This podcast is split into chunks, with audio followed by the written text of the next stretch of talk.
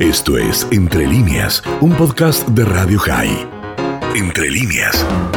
Bueno, estamos en comunicación con Gerardo Stusinski, que es vicepresidente del Comité Central Israelita de Uruguay. Eh, Gerardo, muy buenas tardes. Leandro Datilo y Alan Link los saludan.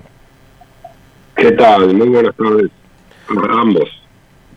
Gerardo, eh, bueno, ¿cómo tomó la comunidad judía allí en Uruguay el voto de, del país en contra de Israel en el Consejo de Derechos Humanos de las Naciones Unidas? Bueno, sinceramente lo tomamos con mucha sorpresa. Eh, hace seis meses hubo un cambio de, un poquito más de seis meses, hubo un cambio de canciller y se produjo una votación en contra de Israel eh, en, otra comisión de las Naciones Unidas y fue el propio canciller Bustillo que se reunió con el expresidente de la República, Julio María Sanguinetti, y a la salida de esa reunión le explicó a los medios, no a la comunidad judía, que ese mm, apoyo a una resolución anti-israelí fue un error circunstancial que lamentaba y tomó medidas al respecto que fue cambiar a su director de asuntos políticos, Pablo Sader. Fue en forma unilateral, no es que la comunidad judía le hizo un planteo, ni pidió una reunión, ni planteó una queja. Eso salió en la televisión y en la prensa. Así que, como el canciller expresó que Uruguay es amigo de Israel, eh, con eso fue que nos quedamos. Claro. y entonces lo tomamos con mucha sorpresa y desagrado, por supuesto. Sí, bueno, menos mal que son amigos y no, enemigos, ¿no? Porque si no, sería muchísimo peor.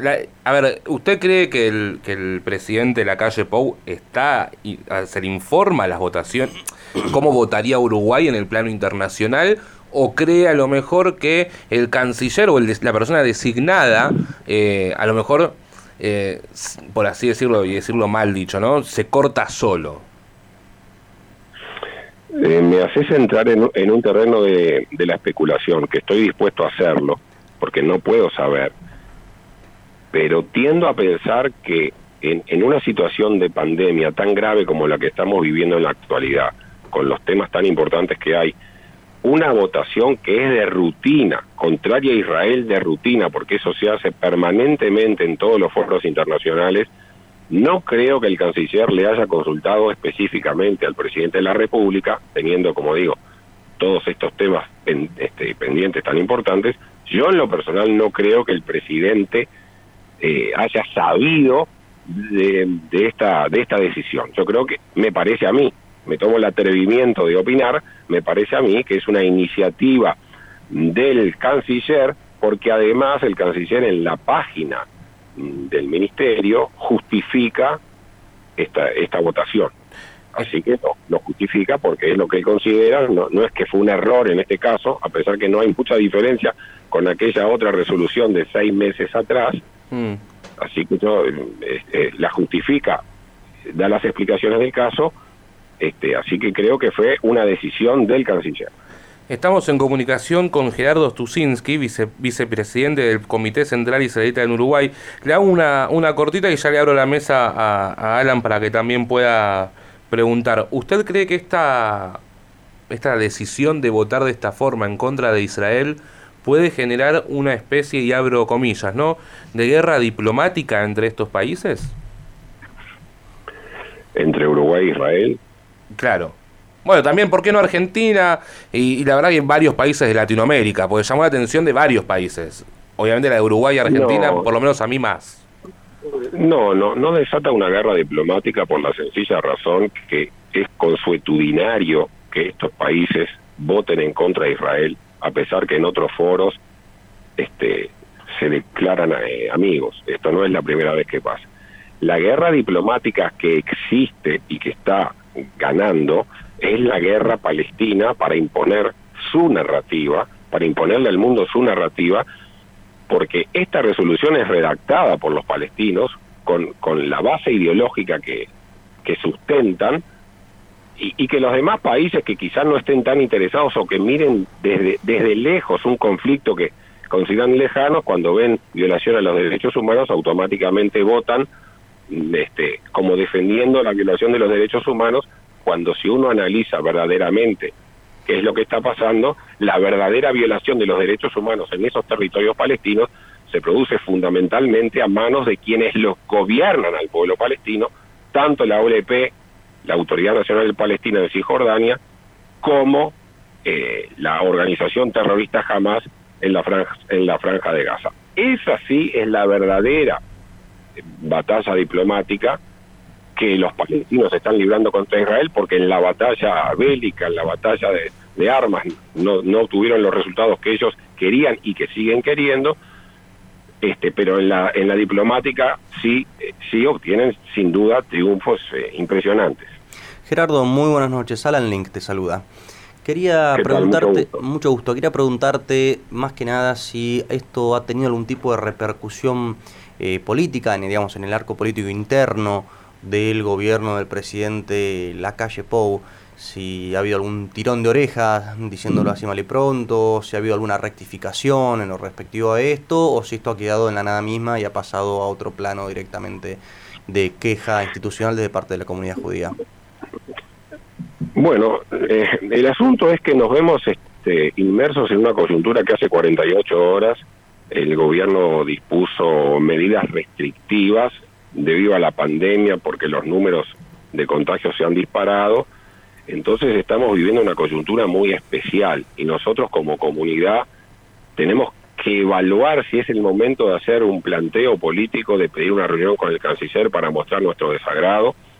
Tenemos que evaluar ese tipo de cosas. En la, la como conté la vez eh, la vez anterior, en septiembre del 2020, fue el pro, el propio sistema político el senador Ope Pasqué, el senador y expresidente Julio María Sanguinetti, que hicieron públicamente un planteo de desagrado con respecto a la posición que había adoptado Uruguay en un foro similar, no es idéntico, pero sí un foro de las Naciones Unidas. Así que ha pasado escasas 24 horas, no te puedo decir qué repercusiones ha tenido aún, pero sí que nos vemos inmersos en una situación de de, restricción a la movilidad y hace que sea una, una situación excepcional y quizá para muchos, no para la comunidad judía, pero quizá para muchos este sea un tema de, importancia secundaria, de, de, menor importancia. Por tanto, hasta ahora te diría que no ha habido muchas repercusiones, a no ser dentro del seno de la comunidad, que sí me animaría a decirte que este, el sentimiento generalizado es de de gran desagrado. Nos vemos con muy malos ojos y con mucha sorpresa esta incoherente postura del gobierno uruguayo. Y Gerardo, ¿cómo se encuentra la comunidad judía en Uruguay hoy en día? ¿En qué sentido, en qué, en qué aspecto lo, me lo en, en, en, todo sentido, es una comunidad que puede... El otro día estuvimos hablando con Jorge Noblovitz, presidente de la DAIA, y, estábamos hablando acerca del el creciente antisemitismo, por ejemplo. la comunidad judía en Uruguay puede vivir tranquila, em, sin, sin ser discriminados? ¿Cómo, ¿Cómo se encuentra hoy? ¿Cómo se encuentra también la comunidad judía eh, a través de, del COVID? Eh, ¿Cómo lo vienen llevando las comunidades? Sí, em, tu pregunta es interesante. Para unirlo con el tema anterior, quiero decirte que nosotros, los dirigentes de la comunidad judía, consideramos que votaciones negativas como esta que se produjo es un germen del antisemitismo, porque es una discriminación absoluta hacia el único Estado judío del mundo eh, que se le condena por cosas que no que ni siquiera suceden, es una discriminación. Esa discriminación repercute en, en todos los judíos del mundo, pero para hablar de nuestra comunidad, que es la que conozco, también repercute en las redes y en que cualquiera puede dar rienda suelta a su antisemitismo, que puede estar más o menos encubierto, es, esta postura avala las, eh, los sentimientos antisemitas. Eso, eso como, te lo puedo decir como generalización. Claro. Eh, existen, eh, nosotros siempre en Uruguay decimos que existen antisemitas, pero no antisemitismo. en el sentido de que no existe antisemitismo organizado. De todas maneras, evidentemente existen acciones antisemitas. Yo no te puedo decir si es peligroso, yo te diría que no es peligroso vivir como judío en este país, pero no puedo dejar de recordar que hace treinta y pico de años atrás hubo un contador, un contador este judío que fue asesinado por un nazi por su condición de judío. Eso se llamaba Lasoski, el contador, hace más de 30 años. Y en el 2016, en la ciudad de Paysandú, un, un terrorista islámico acuchilló a un comerciante judío, Frem, de 16 puñaladas y lo mató gritando Alá u Akbar. Eso pasó en Uruguay. Eh, algunos olvidan, es un hecho aislado, bueno, algunos eh, lo olvidan, nosotros no lo podemos olvidar. Eso pasó, la herida eh, sigue abierta y, y este judío fue asesinado por su condición de judío a cargo de un extremista y no es la primera vez. Algo, te, la verdad, terrible. ¿Cómo cree usted, le hago la, la última, sé que eh, que está muy ocupado. Eh, ¿Cómo cree usted que va a ser a partir de hoy la relación entre Uruguay y la comunidad judía después de esta de, esta, de este voto? ¿Cree que puede modificar en algo?